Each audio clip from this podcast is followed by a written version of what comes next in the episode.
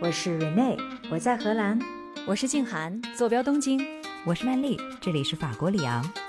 我的夜晚是你们的白天，可就算相隔万里，也不妨碍咱们聊天呀。欢迎收听时差八小时。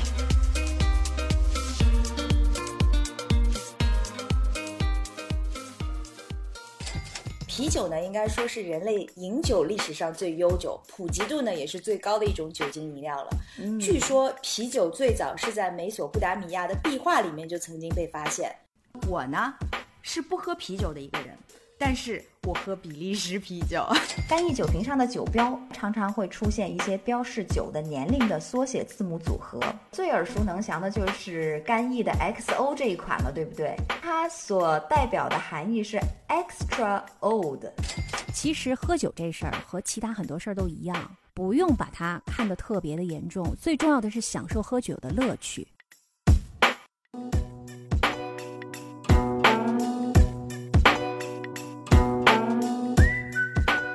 欢迎再次来到时差八小时，我是住在法国里昂的曼丽，我是住在荷兰阿姆斯特丹的 Rene，我是住在日本东京的静涵。哎呀，最近好像已经有点逢到年尾了，活动多起来了呀。静涵、Rene，我不知道你们那边怎么样。最近我是被朋友们频频邀请，参加了好几次的酒会。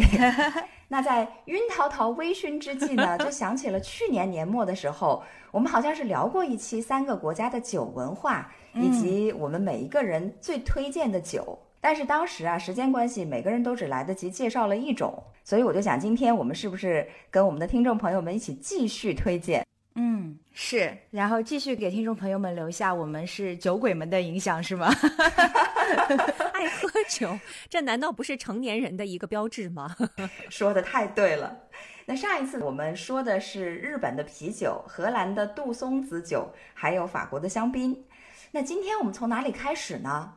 都说喝酒、喝茶等等都是讲究一个渐入佳境哈。我记得国内喝酒，哎，静涵你提到过有一种说法叫做三中全会，就是如果所有的酒混在一起来的话，咱们也得从低到高慢慢喝上来。是这样喝的吗？你要是多种酒就是夹杂着喝在一起的话，红酒啊、白酒啊什么的，啤酒，那你肯定要从度数低的开始喝，不然你从度数高的你就直接倒了，你后面就喝不着了嘛。啊，对，有道理。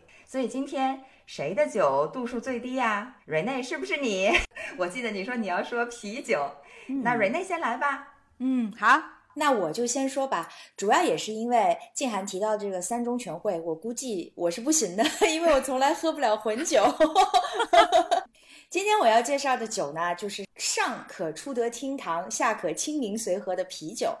啤酒呢，应该说是人类饮酒历史上最悠久、普及度呢也是最高的一种酒精饮料了。据说啤酒最早是在美索不达米亚的壁画里面就曾经被发现，那可是公元前三千一百年到三千五百年前的这个新石器时代。而且你们知道吗？啤酒酿造的这个法律是载入《汉谟拉比法典》的。啊，真的？啊 是的，酿造的法律，它还有一个法律啊。是的。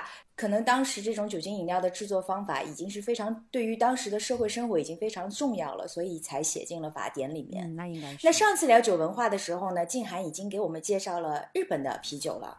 对，今天呢，我要着重的给大家介绍一下我眼中欧洲啤酒界最独特的独角兽——比利时啤酒。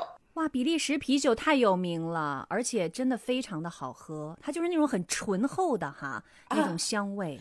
所以已经是声名远播了吗？那是 是声名远播呀。对，因为比利时是一个很小的国家嘛，我们知道的好像就那么一两样东西，一个是啤酒，还有一个就是巧克力。我记得最清就这两样，还有薯条啊？是吗？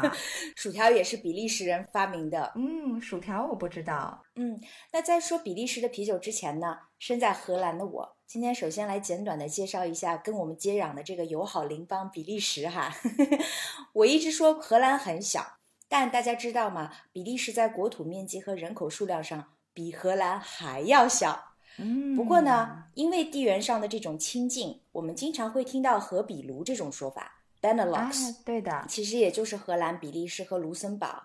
那这三个小小的国家并举在一起呢，就一定程度上提高了这个地区的经济体量在欧洲里的影响力了哈。那比利时虽然很小，但是你们知道吗？它有三个行政区划，包括了荷语区，也就是所谓的弗拉芒区；法语区，所谓的瓦隆区，以及布鲁塞尔为核心的这个双语自治区域。哦，而且呢，如果以语言来分的话，除了荷兰语和法语之外，其实比利时还有一小部分是说德语的。哇，所以许多的比利时人能说三到四门语言，也就不是什么稀奇的事情了，对不对？难怪我上一次坐火车从法国去你们荷兰，然后途经比利时嘛，上来一个小孩儿，他的英语说的可好了，我完全听不出口音。嗯，是的。然后在比利时听报站就得听半天，因为有四种语言。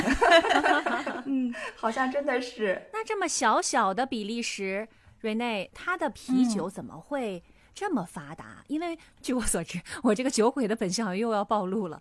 比利时啤酒它不仅仅是一个大的种类，它里面有很多种不同的细分的这种品牌也好，或者是口味。是的，它的啤酒行业怎么会这么发达呢？我的猜测，其实一定程度上就是因为它的这种文化和语言上的多样性。听我慢慢说来哈，跟静涵的这个感受是一样的。就比利时的啤酒，它不单单是在品种上有很多，口味上有很多，而且呢，它酿造的这整个的体系也是多种多样的。在法语区啊，在荷兰语区啊，都有它自己不同的特色。嗯，我们今天要介绍的呢，就是比利时文化多样性的这种。优势所在带来的一个特长特点哈，OK，嗯，比利时呢被称为是啤酒之国，这不是浪得虚名的，这是深植在这个小小国家基因当中的一种酒文化。二零一六年的时候，联合国教科文组织呢更是将比利时啤酒确认为了该国的非物质文化遗产。哇，每年这个国家都会生产超过一千五百种不同类型的啤酒。这还是记载在册的这个酿酒上制造的啤酒类型哈，还有很多本地的私人所有的这种啤酒作坊。一般的这些私人作坊里面生产的啤酒只在当地出售，也就是说，你离开了这个社群，你是买不到这些啤酒的。嗯，我呢是不喝啤酒的一个人，但是我喝比利时啤酒。应该说你是只喝比利时啤酒的人，对，只喝比利时啤酒，只喝好的。如果我是去到比利时度过一个周末呢，无论是在哪个地区，我基本上都会走进当地的这个酿酒铺里面啊，找一点只有在当地才能买到的我说的这种本地的啤酒。嗯，哎，瑞内，这个酿酒铺是什么意思？嗯，哎，其实一般呢，我去的这些当地的这些酒铺，他们自己也会酿酒，所以我就把他们称为酿酒铺了。也就是说，他们自己有自己的一个 brewery，但同时呢，在前面又是他的店铺，然后也会卖各种来自于其他酒厂里面做的酒啊。OK，然后一般走进这样的这个酒铺里面，你你就能看到用啤酒瓶砌起的一面墙，也就是说，它的品种非常非常的多。然后呢，店铺老板都会如数家珍一般的帮你选择你所心仪的品种啊、口味啊，而且呢，每个私人作坊的定制出品，往往都会在他们自己的这个标签设计上面下足功夫，所以就是让你感觉眼花缭乱。嗯，在我看来呢，你走进的除了是比利时的酒文化，更能感受到的是他们民俗文化的一种集大成。嗯，那 Rene，我要问一下，就是。如果我走进去，我不知道要选哪个，一整面墙都是各种各样不同的啤酒，那我可能就要问老板，我说你推荐哪个呀？老板可能就问我说，那你喜欢喝什么呀？那我们这对话怎么进行下去呢？你会怎么说呢？哎，一般呢，这些酒铺老板都会问我，你是什么场合喝？因为对于比利时人来说，每一个场合他会选择的啤酒都不太一样，所以你能想象他他有多少不同的种类？就比如说他会说，哎，你是庆祝活动吗？你是日常喝吗？呃，你是去参加什么派对吗？等等等等。有意思。然后呢，也会有季节上的差别，就比如说夏天就会喝一些比较清爽的啤酒，呃，到了秋天，比如说这个季节就比较适合喝一种叫做 Bock。伯克啤酒就比较厚重一些，因为静涵刚才不是提到你的印象当中，比利时的啤酒就是比较醇厚的那一种嘛，这也是我们比较经常看到的比利时啤酒的品种。但其实也有很多很清淡口味的分类啦。你说的这种醇厚口味的啤酒，一般酒精度都在百分之八以上，也就是真的是口味比较重的啤酒了。是哦，那真的挺度数挺高的。对，啤酒是不是一般都五六度的样子，甚至更低？对，啤酒它其实是一个大类的说法，beer 这个词它指的就是麦芽和谷物发酵产生的酒类，但其实它的这个种里面的分的种类实在是太多太复杂了。只不过我们生活当中比较知道的啤酒呢，一般酒精度就在百分之三到百分之五之间。哦所以更低啊嗯这也就是为什么比利时的啤酒给我们的印象就会那么深了，因为我们能够喝到的进口的比利时啤酒多半度数都在百分之七八左右，甚至更高了。我待会儿会介绍的呢，也是度数会高于百分之十的一种啤酒，所以这也是这解释一下为什么我们的印象里面对于啤酒的这个分类会有名目繁多的一种想象哈。其实的确是因为它就是一个大类，嗯。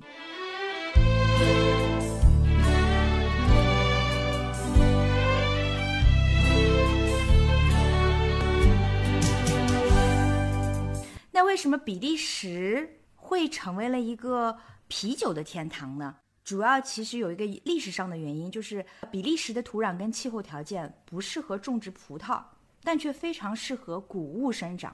因为我刚才提到酿造啤酒的主要原料就是谷物嘛，呃，大麦呀、麦芽呀，对还有一种特殊的啤酒花呀，还有酵母啊等等。几个啊世所以你说到现在，啤酒花真的是一种花，一种植物是吗？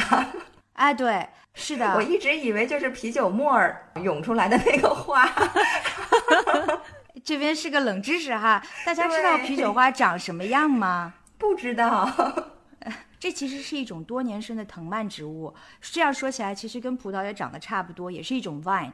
而结的果实呢，就是啤酒花。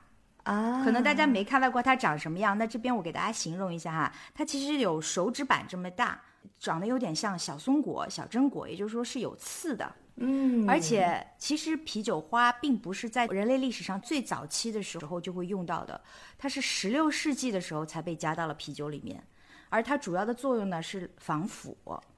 所以大家知道吧？就啤酒花的那种苦苦的味道，并不是原先啤酒就应该有的，而是一种就是为了让啤酒能够长久保存而加入到里面的一个成分。这真的长知识。嗯嗯，也因为啤酒花的这种被发明，以及其他谷物在比利时的丰收哈，比利时酿造啤酒的这个技术呢，也慢慢的就逐渐发展了起来，并且呢是世代相传。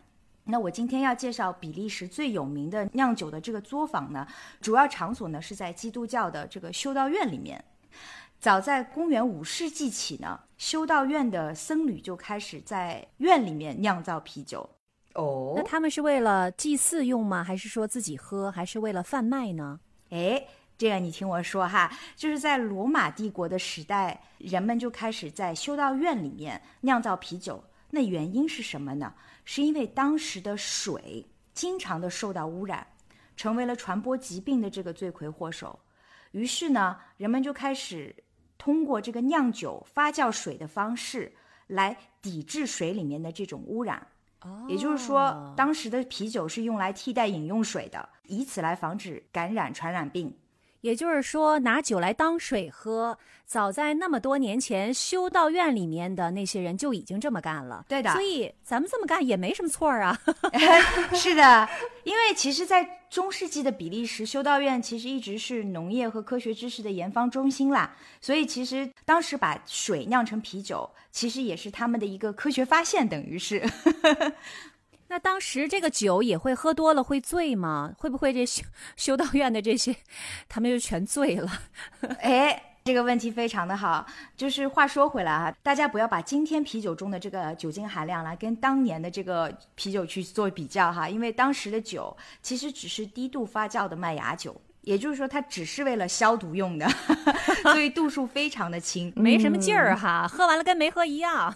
对，你想他当时其实从你早上起床开始就要喝啤酒嘛，所以小孩也喝。所以当时也没有人会去宣传过度饮酒的这个危害了，不会说什么喝多了脑子会笨，然后更不会有这种最低饮酒年龄的限制啦。嗯，所以当时的人们也不会想到在啤酒里面要去放防腐剂呀、这样的东西，就没有啤酒花，只是一种低度发酵的麦芽酒。嗯，那但后来呢，酿酒技术就慢慢的在这里不断的精进了。我说的这里还是修道院里面哈，也成为了僧侣们生活的日常组成部分。不过中世纪之后呢，欧洲就经常的会爆发战争，所以一直到十九世纪的初叶，这种修道院酿造啤酒的这个事业呢，才开始慢慢的又恢复起来。而这个时候呢，比利时的修道院生产的啤酒呢，也被冠上了一个专有的名字，叫做 Trappist beer。而这个 Trappist 就是基督教会派系中的一支，叫做特拉普教派。嗯，所以你看，现在我们如果引进比利时啤酒的话，大家会经常看到上面有冠这个 Trappist 这个名字，特拉普。那这样我们就知道啊，这个就是呃专门的修道会派系的这种啤酒。那你看啊，十九世纪之后酿制的这个修道会啤酒出名了，自然各种鱼龙混杂呀、名目繁多啊，也就渐渐的出现了。是一直到了一九九七年的时候呢，位于德国啊、比利时啊、荷兰的若干家特拉普的修道院的教会呢，才为了防止特拉普这个名字被滥竽充数啊，成立了一个叫做所谓的特拉普联盟 （ITA），也就是 International Trappist Association。然后呢，订立了自己的联盟标志，并且制定了规范化的这个生产流程和标准。然后呢，在一九九九年的时候。比利时的啤酒工会呢，又对修道院啤酒做了品牌的认证。嗯，这样听下来，好像所有的酒到了最后都是殊途同归，有点这个意思。先成功了，对，然后就被很多其他的酒来纷纷仿冒，最后忍无可忍，就成立一个协会，把它规范下来。嗯，是的，因为在比利时，大家听到 Trappist 啤酒就知道啊，这是修道院啤酒。但是那一些没有经过认证的，就会称自己为 Abbey 啤酒。那 Abbey 也是修道院的意思嘛，所以你就看很多。没有被冠名的就会自称也是修道院，但是就 偷换了一个名目这样子。OK，嗯，这个修道院啤酒有什么特别之处吗？它有特别的规定，他们的规定呢，就是这个 ITA 联盟就守则里面就写到，这个啤酒的酿造活动必须要在修道院的这个围墙之内进行，生产方式呢必须由这些僧侣修士来监理，就是他会。记载在册，然后保持常年的这样的一个记录是怎么样来生产啤酒的？嗯，然后销售所得呢，只能用于支付修士的生活，而修道院的运营的这个费用呢，也是由这个销售所得来支持。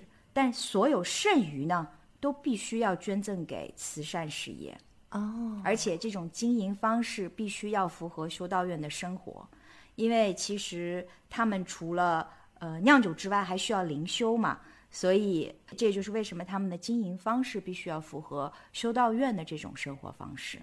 嗯，只有符合这些 ITA 联盟守则里的这些修道院的啤酒呢，才会被冠以这个特拉普啤酒的这样的一个名字。我相信这个修道院啤酒应该对我们常人来说有这个神秘的色彩哈。但同时呢，对于修道院里的僧侣们来说，也是一个考验啊。就是他们每一天都酿酒，但是却不能喝酒。他们能喝酒吗？他们这是他们清规戒律当中的一部分吗？不是，但是至少不能喝醉吧？就是你不能说每一天守着一个酿酒厂，然后每天都醉醺醺的，这个就没有办法去清修了。能不能喝醉？我觉得这就是他们的自律了吧？这看来洋和尚和中国和尚这个规矩不太一样。样啊，嗯。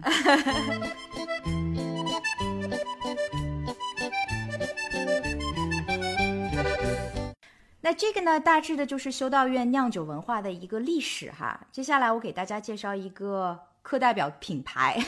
嗯，在西弗拉芒区呢，有这样的一个修道院，它的名字叫圣西斯毒修道院。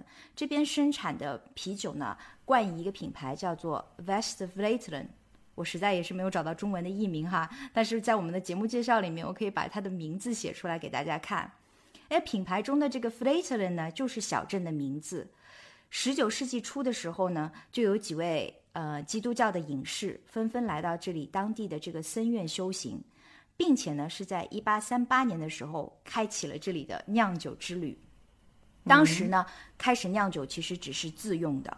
而到了一九三一年的时候呢，修道院就开始向社会大众出售啤酒了。其中的一款称为 Westwestern 十二号的这个啤酒呢，在现代是多次被啤酒界的这些嗯品评人士呢评为是最佳啤酒，而且呢，圣西斯毒这个修道会至今仍然是世界上唯一一所由僧侣完全的来完成酿酒工作的这个修道院。也因为这个原因，它的产量就自然不会太大了，因为僧侣们呢也不愿意去进行这个工业化的生产嘛，感觉这个就会影响到折损他们的这个灵修时间，所以每年他们的产量都是固定的，而且修道院不接受商业订购，你只能亲自的驱车或者是坐火车到修道院院内才能够购买到，而且它是尽管它的产量有限，购买方式也有限，但是。它是对所有的人开放的，也就是说，你跟我这样的普通的普罗大众都可以通过电话预约到那里去购买，并且呢，每个人只能购买一箱，下一次再订购就要等上两个月的这个生产时间了哈。因为院方呢一直就秉承的这种无论贫富，人人都能享用啤酒的这样的一个理想。而且你看哈，我我刚才提到说，它的这一款 West Flatland 十二号啤酒是非常有名的。你就能发现，就是他们那边的啤酒呢，都会用数字来编号。那除了这个十二号之外呢，八号和十号啤酒也都非常的受欢迎。你看，我刚才介绍了哈，就是一般的啤酒的酒精含量都在百分之三到百分之五之间，但比如这一款的十二号和八号，它的酒精度就超过百分之十。嚯！而且这几款啤酒确实有一个特点，那就是醇厚，感觉尤其适合在秋冬的季节来饮用。比如说这一款八号。你把它倒到这个玻璃杯里面，呈现出来的就是一种不透明的深棕色，而且泡沫呢是非常的细腻。除了啤酒特有的那种香味之外，你还能从你的回甘里面，你还能体会到纯巧克力的那一种淡苦味。然后呢，层次慢慢的展开，又有了什么水果味啦，或者是丁香的那种香料的味道。当然了，每一个人品酒都能品出一些不同的味道来。你这说的，我这个平常不太爱喝啤酒的人都非常神往啊。听上去不错哈。哎，除了 West Flatland 之外呢？比利时星罗棋布的还有很多很多这样的这种小小的修道院。刚才我提到的这个是弗拉芒省，也就是荷语区的哈。那在瓦隆大省，也就是法语区里面的，那也是遍布着这样一些修道院。你可以在这边找到一些非常负盛名的这个啤酒品牌，就比如说有奇美啊，有罗斯福尔啊这些品牌，他们历史悠久的修道院以及酿酒的这个传统。绝大多数还都是经历了战争和毁灭而生存下来的这个活历史，所以大家如果有幸品到这个比利时的啤酒的时候呢，也可以去捎带着读一下他们的这些品牌故事，也是非常值得一念的。嗯。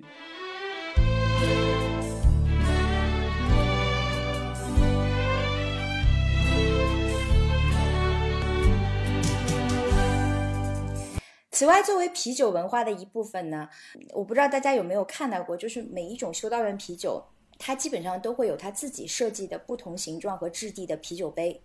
我的朋友就有很多是收集收藏啤酒杯的爱好者，也就是说，在他们看来，就是品酒的时候，你的杯子也需要是专杯专用的。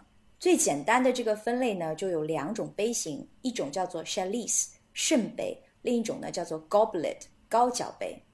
前者圣杯呢，就质地比较厚，底部的这个设计呢，很便于倒入啤酒之后这个泡沫的淤积和形成；而高脚杯呢，就质地轻盈很多，更多的呢是用于来饮用一些度数较低的夏天喝的比较多的这个啤酒。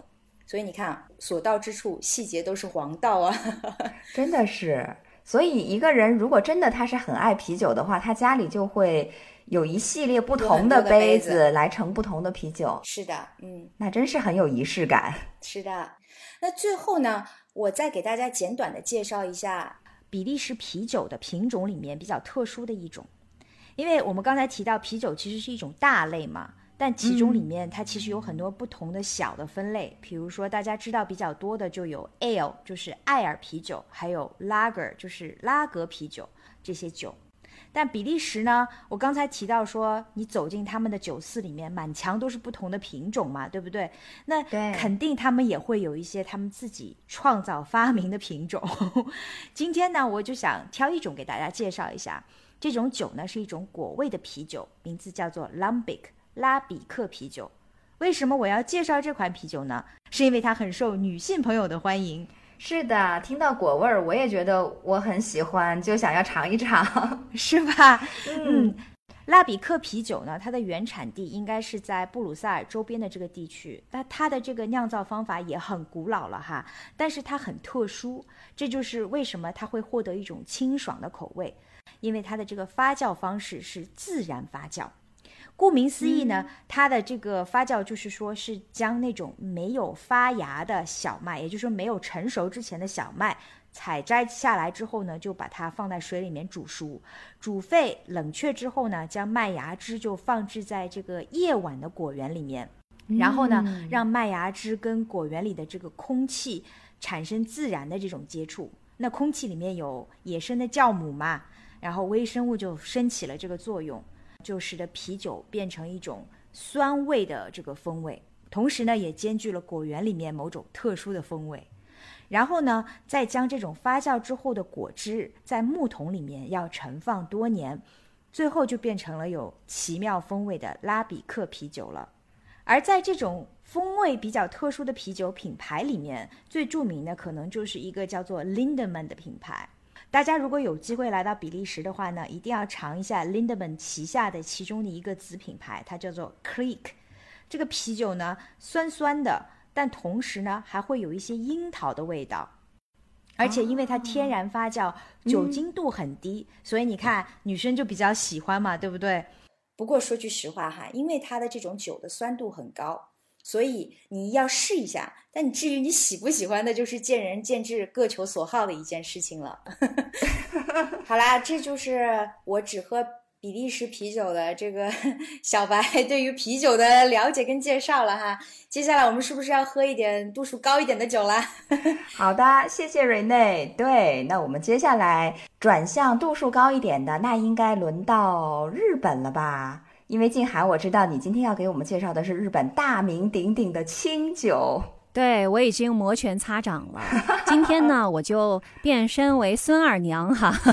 感觉篮球我是这个酒馆的老板，你们知道吗？如果我这辈子 还可以有一个事情，我想要完成的一个梦想，就是我特别想开一家小酒馆。哦，然后我也可以每一天，不管有没有客人，我都可以在那儿自己喝喝酒。如果有一些熟客的话，我们就可以过来一块聊聊天，然后喝喝酒，多棒啊，对吧？嗯，那么今天呢，不是真的哈，但是我也模拟一下，就让我过过瘾，当一把酒馆的老板。好，我们今天呢，主要就是卖清酒。那么一进来啊，我们这个墙上贴的都是清酒的一零一，也就是清酒入门介绍。我先跟大家简单的来说一下清酒，因为清酒其实它的种类很多，而且呢还蛮复杂的。啊，清酒呢是由米、水和酒曲组成的，自古以来在日本就有制作了，它是和日本文化紧密相连的，它需要非常复杂的技能来酿造。注意啊，它是酿造的、发酵的，它不是蒸馏的酒。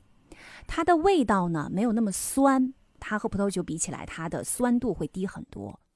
它的香味可以很不同，有什么果味的，就是那种非常 fruity 的，还可以有花香的、坚果的，还有那种辛辣烘烤的香味。嗯，还有就是你可以在不同的温度之下饮用，比如说冷藏的八到十度啊，室温或者是在温热的四十到五十度都可以喝。还有就是它可以和各种食物搭配的都很好，你可以享受到非常新鲜的今年刚刚酿出来的新酒，或者是陈酿的清酒都很好喝。好了，这就是一零一啊，清酒入门一零一。接下来。那进来了之后，我就要问两位客人了：您今天想喝点什么酒啊？我们这儿有纯米酒，有银酿，有纯米银酿，有大银酿，有纯米大银酿，还有本酿造生酒、地酒以及其他。哦哟，这已经听晕了，还没喝就已经晕上了。是的，我为什么说了这么多？曼丽，你的这个晕的感受和我第一次站在这个酒的商店里面看到那么多日本清酒的分类啊选择是一样的感受。我就想说，天哪，怎么这么多分类？我说的不是品牌啊，我说的是分类，这怎么选呀？到底有什么区别？啊而且听起来名字都很像是吧？嗯大吟酿、纯米大吟酿、纯米吟酿、吟酿，这都是哪儿跟哪儿啊？对呀、而且你刚才说到的一个地方，我非常感兴趣，就是清酒它有各种各样不同的香味儿。那么我想知道的就是它这个香味儿。嗯是完全都出自于米吗？还是说它会加进去？比如说你说有花香的就会加花，然后有果香的就会加上某种水果。哦，曼丽，你问的这个问题非常的好。我我特别好奇，我很想知道。嗯，好，那么在我们这个开始选酒之前，这个问题也很关键，对吧？对啊、我可能也会问你一下，说啊，你喜欢喝什么口味的酒？嗯那么这个清酒呢是这样，它都是由米酿造的，它的这个不同的香味儿是由于它不同的酿造方法，从清酒当中就带出来了不同的这个味道了。啊，其实喝酒呢，在我看来，不要人云亦云，说哎呀这个特别贵，打击是吧？清酒就得喝这个牌子，那个什么十四代就得喝那，其实不需要，贵的要死。而且呢，你要了解自己喜欢什么口味，然后再去做选择。哎，这特别好。我这个酒馆老板娘就特别喜欢这样的客人。哎呀，太开心了，遭到老板娘表扬了。遭到老板娘表扬。对，为了更好的帮助我的客人来了解你们喜欢什么样的酒，我先来介绍一些这个清酒的制作的工艺哈，你们就会更加的了解了。那清酒制作有一个非常重要的步骤，叫做抛光，就是 polishing。也就是说，你这个酒不是用米来酿的吗？那你要对米粒儿来进行抛光，所以你要去除每一粒米的外层，就把它的核心的那个淀粉的部分给露出来。你看啊，我手边儿，我给曼丽和蕊内展示一下，我手边儿就有一瓶塔基，它上面除了一个酒精度数之外，还有一个四十五，你们看到了吗？啊，OK，看到了，看到了。哎，能看到哈，它上面写着纯米大吟酿四十五，这个四十五是什么意思？我接下来讲。嗯，如果要把这个米碾到百分之九十左右，也就是说它碾掉了百分之十，那上面它就会写上十。嗯，那么要出产好的清酒，你要打磨掉的东西就要比这个十要多得多。比如说，一般好的这个清酒会被抛光，一直抛到百分之五十到百分之七十，也就是说要抛掉百分之三十到百分之五十。嗯，所以大家想象一下，哦你抛掉百分之十和你抛掉百分之四十五，这个工艺呀、成本呐、能一样吗？那最后的价格肯定也是有很大的影响的。啊，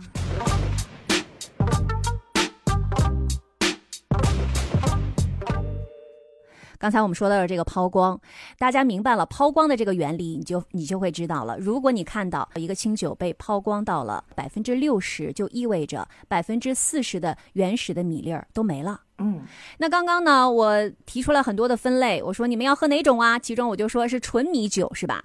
这个纯米酒呢，其实就是意味着是纯米，没有添加任何其他别的东西发酵的。那么这个纯米酒，它其实大米已经被打磨到至少百分之七十了。这个纯米酒往往呢，它的酒体是比较丰富的，然后它有一个微酸的味道。这种清酒在温热和室温之下饮用会特别好。纯米酒的价格会稍微的便宜一点。那什么样的价价格会稍微贵一点呢？就是在瓶子上写着吟酿、纯米银酿，或者是大银酿、纯米大银酿，这些是比较高级一点的清酒。也就是说，他们的大米抛光，比如说已经至少百分之六十了，而且呢，它会加上一点点特别的这种果香的味道。那这个银酿和纯米银酿，还有这个大银酿和纯米大银酿，其实它有没有大哈？也就是说，它这个抛光的大米如果抛的够多，它就变成了大吟酿了，它会更贵一些。啊那么这个大吟酿的价格通常都是就是稍微高一点儿，而且它一般都是冷藏的时候来喝是比较好的，它那个口感都会更加的清淡一些，然后它会有一些比较复杂一点的口味和香气。所以刚才听曼丽讲，她是根据自己喜欢的香味来确定自己喜欢什么酒的话，那你可能是比较喜欢这个吟酿酒的，而不是说完全的一个纯米酒。嗯，OK，哎，刚才提到了在什么样的温度下来喝这个 sake 哈，我这边有个问题，就是我以前印象当中一直觉得喝这个清酒是要热热的，要暖杯的去喝它。但我有一次走进了一家日本餐厅，然后老板就跟我讲了一个故事。他说，因为日本二战之后那个经济比较困难，所以大家就把这个清酒加热来喝。但是事实上面，真正好的清酒都是低温度来喝的，是不是就跟你刚才说的这个情况是一样的呢？是的。瑞内的这个问题很好哈，今天我是酒馆老老板娘，那你们点了酒之后呢，你可能就会问我这个问题了，说你是要给我温一下呢，我还是应该冷着喝呢，对吗？嗯，其实冷饮或者不冷饮没有一个硬性的规定，最重要的考虑是这个特定的清酒和你的喜好。哦、但是呢，有些清酒的确是冷着喝比较好，加热了之后它的味道可能就会变了。你要知道啊，同一种清酒，它在不同的温度之下，它的酒的口感是不一样的。对，这个可以想象，加热会改变它的口感。嗯，还有就是，基本上而言，大家都觉得比较便宜的清酒才会热着来喝。啊，对，这就是这个老板跟我们说的。嗯，是的。当然呢，就是无论咱们是冷着喝还是热着喝，哈，你都注意。这个不能过度。如果说你给它放到 零下冰镇去了，它只能冷藏啊，不能冰镇。或者是你已经用微波炉加热了，这些其实都会破坏那个清酒的风味和香味。所以过度的热或者过度的冷，这都不好。而且一般加温呢，你看它都不是直接的加热清酒的，它是把清酒放在一个更大的一个容器里边，然后那个容器里面可能有热水，然后慢慢的一点点加温。是的。每次好像都是他端上来一个容器，那清酒的那个盅就放在那个容器里面，然后外面就是水，温水包围着它。对，感觉清酒也符合日本的泡澡文化哈。是的，但是记住一点哈，就是许多清酒的品种，它其实在不同的温度之下，味道都是很好的。但是有一些品种，比如说刚刚我们说到的银酿和大银酿，通常是不要加热。冰镇之后，也就是说它冷藏，呃八度啊到十度左右的时候，它的味道是最好的，它的香气也会增强。嗯，所以其实是和品种相关的。那咱们就喝起来吧。那这时候我作为老板娘，我肯定会端出来很多的杯子让你们选择。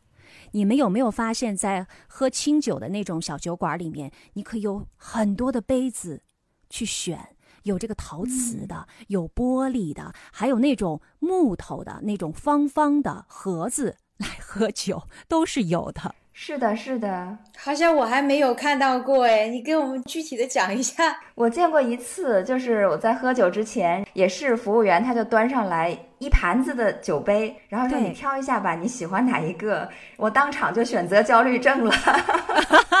哦，所以这个不是。不是跟我刚才说的啤酒一样专杯配半专酒的，而是说是让你挑选你自己喜欢的酒杯。是的，哎，这个也挺好的。基本上都是让你自己挑选自己喜欢的酒杯，而基本上你在酒店里面去喝清酒的时候，给你拿上来的都是玻璃杯，因为玻璃杯主要是喝一些稍微高级一点的这种清酒的。那在这里面呢，我要跟大家说呢，常见的几种杯子类型，最常见的就是那个小的陶瓷杯，特别小。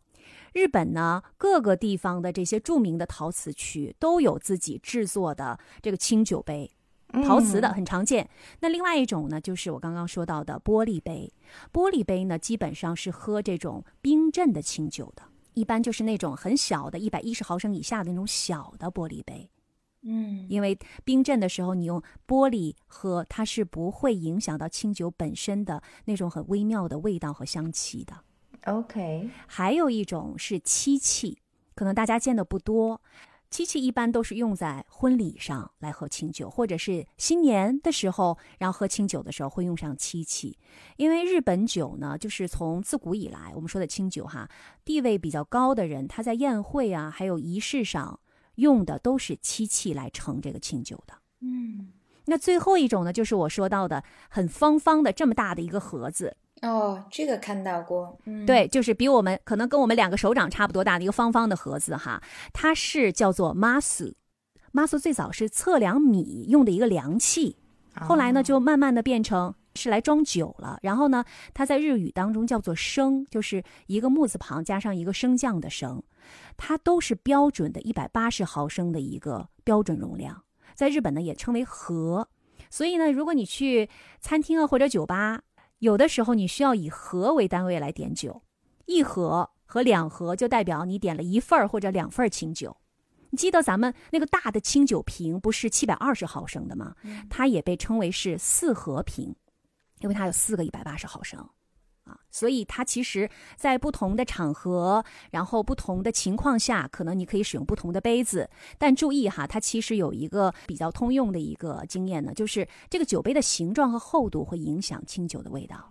下次曼丽，你再去选杯子的时候，取决于你喜欢什么样的味道。嗯如果你喜欢很清淡的味道，那你就选那个比较浅一点的杯子，然后杯子的外缘薄一点的。啊，如果你喜欢醇厚一点的、浓郁一点的，那你就选深一点，然后厚一点的那种稍微圆柱一点的酒杯，它会影响清酒的口感。学到了。那我下一次岂不是要选同一种酒，但是倒在两个杯子里面，然后 体会一下它的不同？你来尝一尝。对，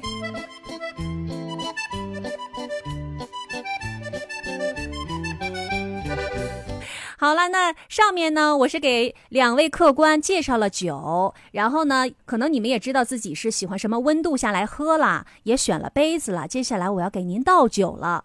那这个倒酒呢，其实也有一定的仪式感哈。首先是咱互相倒酒，当然我今天是店家，你就不用给我倒了。但是如果你们彼此之间呢，请互相倒酒，然后不能让那个杯子空着，嗯，而且倒酒的时候要两个手拿着那个瓶子，哦一个手托着底儿，然后另外一手拿着这个扶着往下倒。那喝酒的人呢，咱不能把杯子放在桌子上，人家给你倒酒的时候哈，你得一手端着这个酒杯小酒杯，一手托住，然后先喝一口再放下，这是一个基本的礼仪、哦，哎，可是静涵，你刚才说的这个一升杯，啊。嗯，就方形的那个酒杯，嗯，那你也需要倒酒吗？我怎么感觉那就是，感觉就是你一天晚上要喝的量了。那个也要倒，而且啊这个也要那基本上倒的时候是要等那个清酒都溢出来了。才会停止倒酒，就是要很满、啊很满、很满，因为它是量杯嘛，所以它要倒得很满。然后你就就着那个杯子喝呀。对，就拿着那个来喝。哦，那个其实方方的，很不好下嘴哎。但是当然，就日 常的场合用这种酒杯的很少，一般都是这个仪式或者是节庆上面。嗯咱们正常的在家里面，可能就是玻璃的或者是陶瓷的，会用的多一点儿。是的，是的，嗯，好，咱们这个酒也倒上了哈，也抿了一口了。那咱们抿到嘴里面的这个，咱得问问喝的到底是什么？我刚才只是说了，清酒是用米呀、酒曲和水制成的。但是这个米其实也是大有讲究的，它其实要用清酒的专门的酿造用米呢，是要找那种淀粉含量高、蛋白质和脂肪含量少的这种米来酿造。这个水也特别有讲究，不能让锰离子以及铁影响清酒的色泽和香味。而且在酿造时候，它的容器也得是像什么木桶、陶器、陶瓷等等，它也不可能是铁的啊，金属的也是不行的。嗯，另外呢，就是酿酒的这个酒曲也是米做成的，用米、水、酒曲混合在一起，然后十到十五度低温发酵二十天，压榨之后就得到了新酒。这个新酒呢，再经过六十到六十五度的杀菌、储藏、熟成、调和、过滤，就可以装瓶售卖了。而且这个不同地区的啊，它的酒的味道是不一样的。比如说北海道、东北地区，冬天特别长又特别冷，这个清酒长时间就可以自然发酵形成，所以它的那个口感啊就非常的轻柔。嗯，但是在日本中部的甲信越地区酿出来的清酒就不一样了，它的香气更浓。再往南边一点儿，四国九州的地方的这个清酒口感就很豪放、很辛辣。所以日本不同地区的清酒的味道也是不一样的。啊还有另外一点就是关于这个清酒的度数，刚才我们说了哈，清酒的度数是十来度，是基本上十五到二十二度左右哈。大家知道吗？清酒的这个酒精度数是在世界上纯发酵酒类当中最高的。有人可能不同意，说二锅头肯定比它高啊。但你要知道，二锅头是蒸馏过的，而清酒不是蒸馏酒，清酒就是发酵酒。所以这在全世界所有的这个品类的酒当中，它的度数是最高的。十五度到二十二度之间，基本上它出厂的时候可能都是二十度左右，但是它会再调和一下，然后让它的度数再稍微的低一点。嗯，咱们一边喝着一边聊着这个清酒的历史哈。清酒的历史其实和咱中国是有关系的，在公元前三世纪到后三世纪，其实这个清酒的制作技术是随着水稻的种植方法一起从中国传到了日本。日本人是仿造咱们黄酒的酿造方法，然后制造了一种叫做浊酒的，但是经过那个过滤，上层那个很清澈的液液体呢，就是清酒了。我刚还正好有想有想问到这个问题，就是清酒的颜色是不是全部都是透明的，还是说也有一些品类里面会有其他色泽的这个清酒在里面呢？通常我们见到的清酒可能都是透明的哈，然后非常浅的颜色。实际上清酒是有不同的颜色的，是有它有那种很轻，的，有的它也有稍微浓郁一点的，嗯然后也有像琥珀色的、浅琥珀色的，也有深琥珀色的。它的这个颜色的不同，实际上和它的陈酿的时间有关系。如果是新鲜的，今年的新酒，那颜色就是清澈的；如果是五年的酒，那可能颜色就是浅琥珀色了。然后那个口味就变成了坚果的那种香味儿。那得了，给我上一些有颜色的这个清酒吧，我从来没喝过。陈酿二十年的，它就变成了深琥珀色了，就有像干果啊，或者是还有一些有酱油那种香味的，啊口感就会更加的复杂一些。那好喝吗？嗯好喝，我我说的是酱油的那个香味，而不是酱油的味道。哦哦，好的好的，哦哦，这就跟白酒有酱香型的是一样的意思，不是说不是说是酱油味，是酱香型，不是酱油型。对这个很这个要解释清楚，很重要。它就是陈年的清酒，它就会有，比如说酱香啊、蜜蜂啊，就是非常的 creamy，而且呢，它就会更加浓郁一点，这个香味也会更加 smoky 一点，所以它的香味其实是很不一样的。嗯，好，那咱们说完了这个清酒的历史哈，咱们再唠唠清酒对于日本人来说到底意味着什么。嗯我这两天在做 research 的时候，我发现我之前只是知道清酒对于日本人来说很重要，但是我可能这几天看了更多的资料之后，才发现哇，原来比我想象的还要更加的重要。一个日本的清酒的酿造师，他说清酒是日本人生命旅程的一部分，因为它出现在这高度了生日上，对，嗯婚礼上、葬礼上，嗯，所以真的可以说是这个是日本人生命旅程的一部分哈，我觉得也是对的。还有就是对于日本人来说，呃，喝酒呢也是他们彼此之间的一个桥梁和一个情感的沟通。就是有一句话说，清酒是建立联系的，和人喝一次清酒也比不喝清酒和人见一百次面要好。好像中国人也有点这样哈，对啊，就是喝过酒，就是变成莫逆之交了，是这意思吗？一起醉一次是吧？好像差不多。嗯，还有就是刚才我提到给对方倒酒，这是日本人喝清酒的时候的一个礼仪嘛。嗯那你看，给对方倒酒，其实在客观上就让大家处在同一个水平线上，无论你的社会背景怎么样，无论你的社会地位有多高，所以他们说，在历史上可能还有一点点，就是他可以暂时的在喝酒的时候消除一点社会差异和这种壁垒，就是在分享这个清酒的时候。对，这个从心理学上来讲，倒真的是这样的，你会让对方感觉到我和你是完全平等的嘛。这样的话，可能双方也更加容易敞开心扉一点，对吧？就变成莫逆之交了。对，还有就是我发现啊，这个清酒呢，其实它有一种季节性的美感。怎么说呢？你看啊，《源氏物语》当中它就有描述在下雪的时候喝清酒。其实，在不同的季节，日本人都是可以喝清酒的，只是它的这个环境不太一样。比如说，在春天看樱花的时候，我看到一个描述哈，就是说这个粉红色的花瓣飘进酒杯，嗯然后这是一年刚刚开始的时候，夏天的时候呢，因为太热了嘛，大家可能就喜欢喝这个冰的清酒来抵御炎热。秋天的时候，在月亮底下喝清酒，月亮的倒影就在液体当中颤动。你这时候喝的人可以思考一下，你这个人生未来应该如何走向？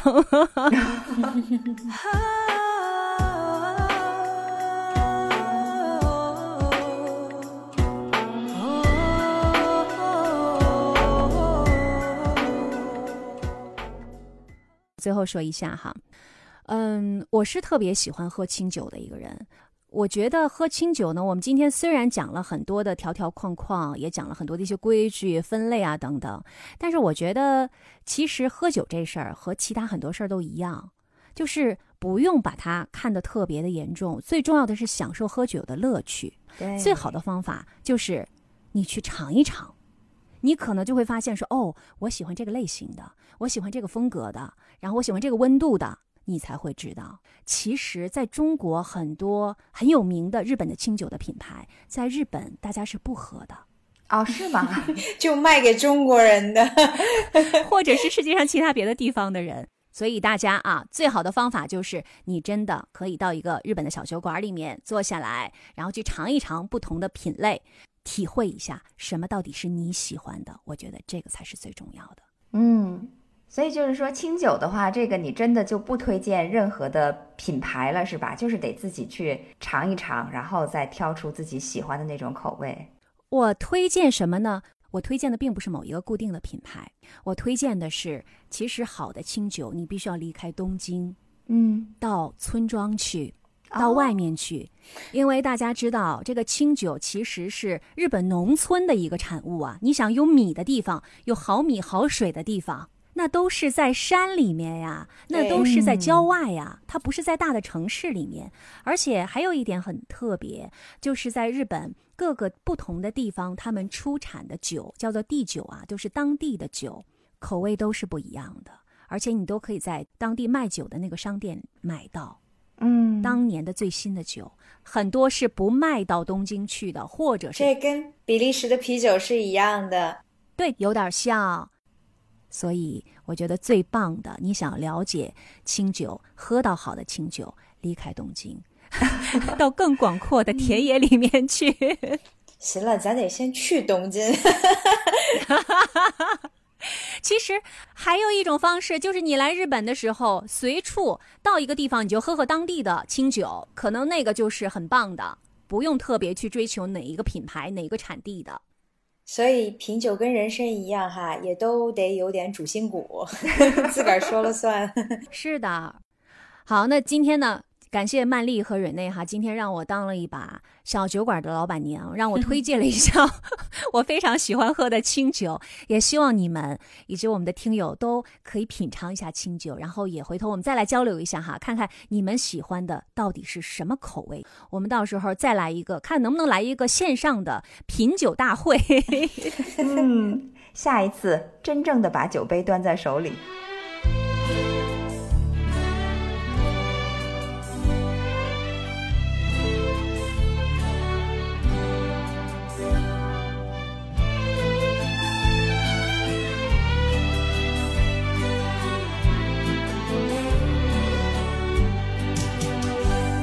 刚才是听了瑞内和静涵分别介绍了啤酒和清酒，那我在想，我给大家介绍什么呢？嗯最近我跟朋友跟他们去了一些品酒会，然后也去到了一些酒吧，看到架上那个琳琅满目的瓶子啊，就忽然发现酒它真的是一种文化。俗话说内行看门道，外行看热闹。那像我这样的外行，很显然就是去看热闹去了嘛。所以呢，我在琳琅满目的酒架上面就去寻找那些最显眼的酒瓶子，看到最大只的酒瓶就是干邑的酒瓶了。所以今天我准备给大家说一说法国非常著名的酒的品种之一，那就是干邑。你们知道干邑是什么吗？我还真不知道，因为这两个字非常的耳熟能详。对这两个字我知道，但是是什么酒的类型我有点对不上。但是我知道它肯定是高度酒了哈。干邑是应该是不是是一种白兰地酒啊？是的，瑞内说的没错，它确实是一种白兰地酒。但是干邑本身它其实是法国一座小城的名字，就和香槟一样。哦你看法国这个地方啊，它是按照酒的产区来命名的，就这种命名方式特别的盛行。对，所以香槟是香槟镇，而干邑呢也是干邑镇。他对于他们这种所谓的 appellation 特别的在意哈，就每一个地区都必须有他自己冠名的这样的一个权利。是的，而且保护的特别好。那在嗯法语当中，它应该怎么发音呢？在法语当中，它叫 cognac。嗯，好像和干邑离得有点远哈。离得有点远 吧？我还会告诉你，比如说我们知道的这个马爹利，它的名字叫 Martel，这个还接近一点。如果是人头马的话，它叫 Remy Martin，就差得远多了。所以其实 法语很多的名字，它翻译过来，你都会觉得，哎，这是我想象中的那个名字吗？好像不太一样啊。嗯，不过人头马的翻译其实是因为它的商标是一个人头马的形状，所以被翻成了人头马。嗯，但是它也要朝它的这个音有一点点靠近嘛。其实它是很想要努力的在这两者之间找一个平衡，所以我觉得这个人头马翻译的还真是不错的。有很多的这种名字都翻译的信达雅，就是各方面都到位。好，那我们不说这个了，回到我们介绍干邑。干邑呢，它是法国的一个著名的葡萄产区，方位是位于巴黎西南方向大约四五百公里的一个地方。那在这个地区里面啊，一共约有一万五千个葡萄园，全部都是专门用来栽培白葡萄的。而这种白葡萄呢，它们成熟的过程比较慢，所产的普通的葡萄酒的酸度也比较高，酒精含量呢又比较低，所以这种葡萄酒就是最好的干邑白兰地的原材料。它的酒精含量低，但它制造出来的这个白兰地酒，它的酒精度却是普通葡萄酒的四五倍。这个制作过程太有意思了吧？哎，瑞内，你提的这个问题呢，非常的好，这就是刚才静涵说清酒的时候提到的。清酒它其实并不是一种蒸馏酒，它直接是一种发酵酒，对吗？但是呢，白兰地因为干邑它是一种白兰地，而白兰地它是蒸馏酒，哦，所以这和酒本身对它的度数、发酵出来的度数关系不是很大，而是要看它二次蒸馏的时候，把这个酒精的浓度就给蒸上去了。所以所有的干邑白兰地全部都是在四十度以上。高一些。是的，嗯，跟香槟类似，法国政府也是有明文规定什么样的酒才可以叫做干邑。只有产自干邑区 Cognac 的葡萄，并且要经过传统的方式去榨汁、发酵，经过二次蒸馏。这个蒸馏还需要是通过他们当地铜制的一种传统的叫夏朗德壶式蒸馏器完成的这两次蒸馏。最后还要在橡木桶里面陈酿至少两年以上，这样的酒出来才能够被称为干邑。所以大家看，干邑其实和香槟酒一样，也是有着非常严格的这种制作的流程和工艺的。嗯，那我提到了很多次的香槟作为 reference 啊，有人也许就会问了，说，诶，上次听你说香槟，这次说到干邑，好像他们的路数也差不多嘛？你们会不会有这样的感觉？都是葡萄酒嘛。嗯，那其实啊，他们之间真的差的还挺多的。今天我就想，也是借着这个机会，给大家厘清几个我们平常喝酒特别容易混淆的概念。第一个就是干邑和香槟的区别。嗯，刚才瑞内说到，说他们俩都是葡萄酒，但是呢，其实，在法国人看来，或者说在很多酒业的业内人看来，干邑它到底算不算是一种葡萄酒，还真是两说。它可以算是，因为它毕竟原料是来自于葡萄。但是呢，干邑其实已经超脱了葡萄酒的范畴，因为它事实上是一种白兰地，也就是说它是水果的蒸馏酒。而我们在通常意义说的白兰地呢，目前狭义上都是特指葡萄的蒸馏酒了哈。那说简单一点呢，就是葡萄发酵之后是葡萄酒，但是如果进行蒸馏提纯呢，由于这个时候酒精的浓度会变得非常非常的高，那这个时候它其实跟原料葡萄的关系已经不大了。所以在酒业当中也有很多一部分人他会觉得，就是说白兰地已经不能算作是一种葡萄酒了。嗯，艾曼丽，你刚才也听了啊，就是从我跟静涵的这个反应来看，我们俩对于这个酒一无所知，也就是说从来也没有喝过，所以你能是 跟我们讲讲这口感到底是什么样？是我第一个好奇的问题就是它到底甜还是不甜呢？甜是不甜的啊，因为它是一种烈酒嘛，它是蒸馏出来的，所以基本上没有什么甜度。但是呢，干邑的口感也是千变万化的，它的味道非常的不一样。这个是为什么呢？干邑的喝法当中非常重要的一种就是它的调配，mixology 所有的嗯干邑全部都不是单纯的一种酒的原浆。一瓶干邑，当它卖出来的时候，它这个酒的本身就已经蕴含了几十种甚至是上百种的原浆混合在一起，搭配出来的才叫干邑。而我们真正要开始喝它的时候呢，又是在自己的餐桌上，根据自己的心情和口味，随意的往里面调配各种各样的东西。比如说，你可以放蜂蜜，你可以放糖浆，嗯，你还可以加入甚至香草冰激凌这一类的甜品。所以呢，有的时候根据你个人的口味，是可以加很多甜的东西进去的。所以是你喝的时候用调配的方式，用鸡尾酒的方式来喝，是不对是，是的，？OK，嗯因为鸡尾酒一般它是有六大基酒，对吧？白兰地就是其中之一，而干邑呢，就是作为白兰地当中最重要的一个品类。嗯所以金涵，虽然我们可能没有喝过清口的这样的一个干邑或者是白兰地，但是可能我们在喝鸡尾酒的时候也是喝过白兰地的。那是绝对喝过的。在我的印象 当中，干邑好像是一款特别男性的酒，好像女性就好像跟它就是。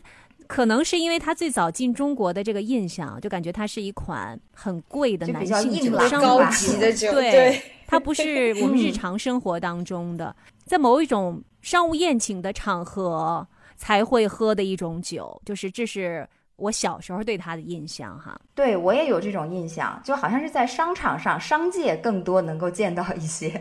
但我感觉很多酒类进了中国以后，这个喝法就完全改变了。比如说我们的干杯，在人家很多地方那都是没有的。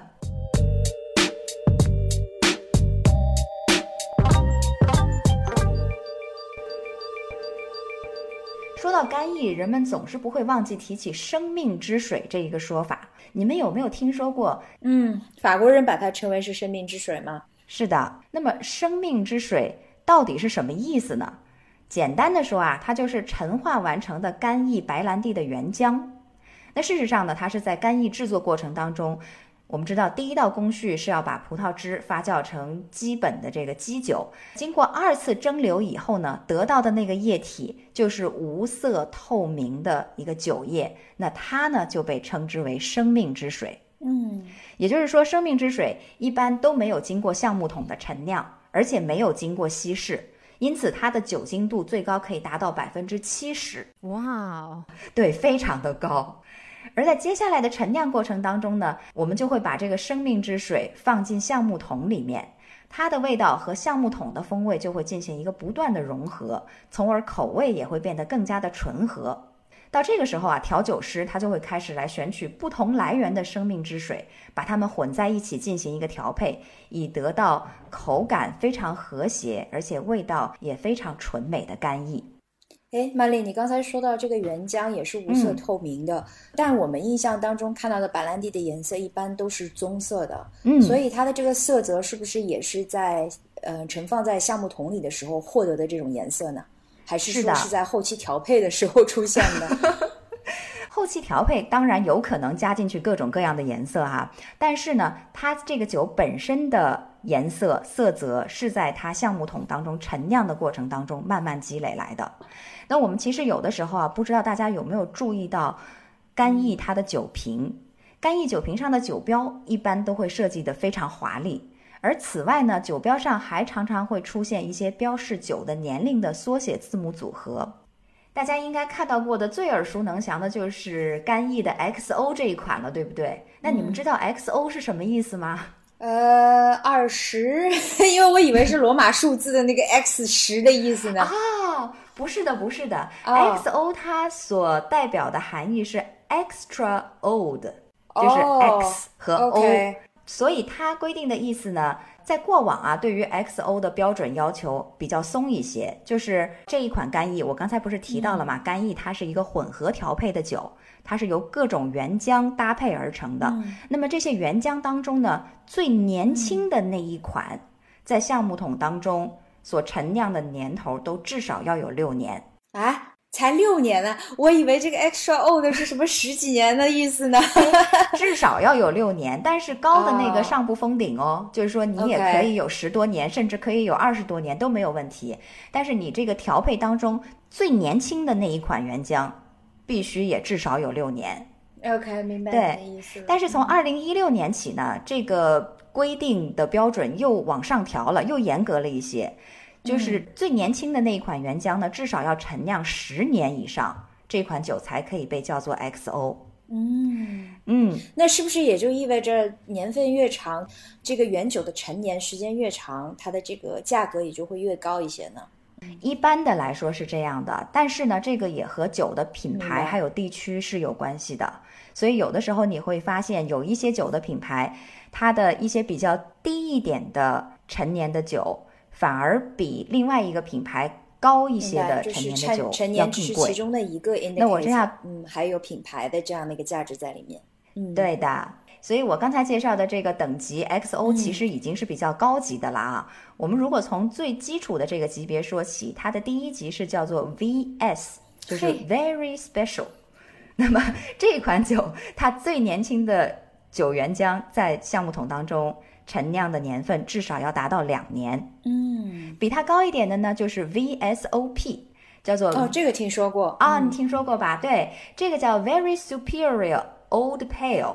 哦，那它的最年轻的一款原浆呢，在橡木桶当中陈酿要至少四年。而关于 VSOP 呢，可能你听说过它，是因为它还有一个非常有意思的小故事，那就是一八一七年的时候啊，当年的威尔士亲王，也就是后来的英王乔治四世，在登基之前呢，就向轩尼诗订购了一批 Very Superior Old Pale 的酒。那这个酒的意思呢，就是说要非常高级、陈年，而且呢还要带有琥珀色。嗯，所以后来这四个字母的缩写 VSOP 就成为干邑白兰地等级的指标之一了。嗯，所以这也是比较广为人知的一种啊。是的，那再往后呢，就是我们刚才提到过的 XO。XO 后面其实还有一个 XXO，就是 Extra Extra Old。那这也是干邑官方分级，因为轩尼诗而特意给它新添加的一个等级。这个级别呢，它最年轻的原浆酒要不低于十四年的陈酿。哦，好，那这边呢，我刚才给大家讲了一下干邑它酒的等级之分。嗯，我要再强调一遍的就是，这边所说的陈酿的时间，都是所有的调配原浆当中年份最低的那一款的陈酿时间。那其实呢，很多酒厂它实际陈酿的时间都会超出最低年份不少，甚至有一些大厂的 VSOP 就会比其他酒厂的 XO 年份还要更高。所以等级常常只是每一个酒庄它自家酒厂的规格的比较，而并不是一个绝对值。嗯。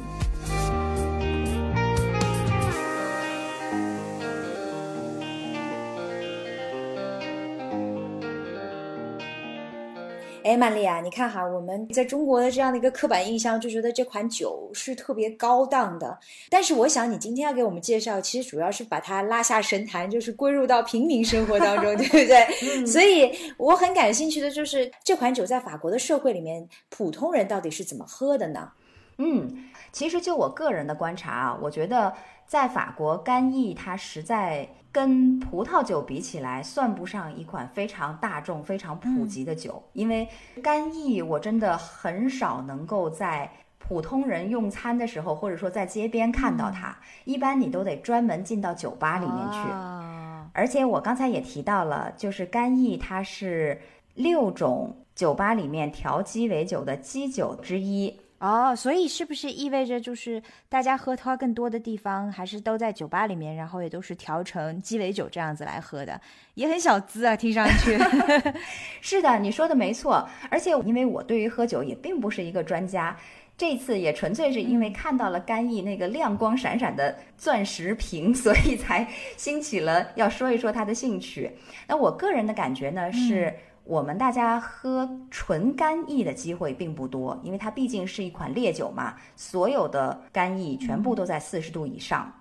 那我们一般都是把它调配其他的东西在一起喝，而且我发现有一些爱喝干邑的人，他们尤其喜欢在里面尝试着加入各种各样的东西，就根据他个人的喜好。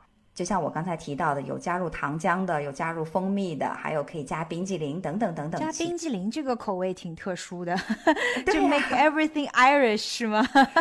而且我还看到过一个台湾人更加有意思，他说：“哎，可以把我们台湾的红豆刨冰也加在里面试一试哦。哇，天哪！”所以我觉得只有你想不到，没有不可以加进干邑里面的东西。哎，但有没有一些我们比较大家熟知的鸡尾酒里面是用干邑来作为基调酒的呢？当然，酒吧里面有很多啊，但是算不算大家熟知的，我就不清楚了哈。哦，好吧，比如说，有一款叫做法式关系 （French Connection），就是把干邑和利口酒用一比一的比例调配出来的。那这种酒当中呢，有带着坚果味道的甜味儿，是非常适合餐后饮用的一款酒。嗯，还有世界范围内最经典的干邑鸡尾酒之一呢，名字叫做 Sidecar 边车。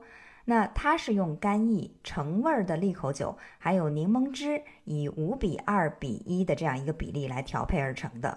据说它的味道很复杂，但是呢，却又不失轻盈和明亮。当然，这个酒我自己没有喝过哈，有机会的话呢，大家可以去尝试一下。但是我个人很喜欢干邑的一个地方在于，除了在酒吧里面，你可以点自己喜欢的那一款以干邑作为基酒的鸡尾酒，你还可以去到专门的干邑的酒庄，自己挑选原浆，并且呢，按照自己喜欢的比例来进行调配，从而制作出一款独一无二的属于你自己的干邑。甚至我听说有的酒庄呢，它还可以让你给它命一个名。那在这种情况下，我们对于干邑其实就没有说哪一款干邑最好、更好这样一说。最好的干邑就是你自己最喜欢的干邑。所以这是一个旅游项目是吗？就自己去调配一款你喜欢的干邑酒。对的呀。哎，我发现法国人特别爱做这样的生意。就上次我去巴黎的时候，也是去了一个调香的这样的一个 studio，然后他也是教我们自己来调制香水。嗯这个干邑也是如法炮制，就自己调一款酒 这样子。对，嗯其实喝酒这件事情上头，法国人是非常个性化的。而且说起来，法国的天然条件真的就是得天独厚，因为它这里土质又多样，土地还肥沃，日照呢也非常好。大陆性和海洋性的气候在法国相遇，就形成了非常适宜种植葡萄的自然条件，所以人们都称葡萄酒事业，或者说这整个的酿酒的事业是法国人幸福的偶然。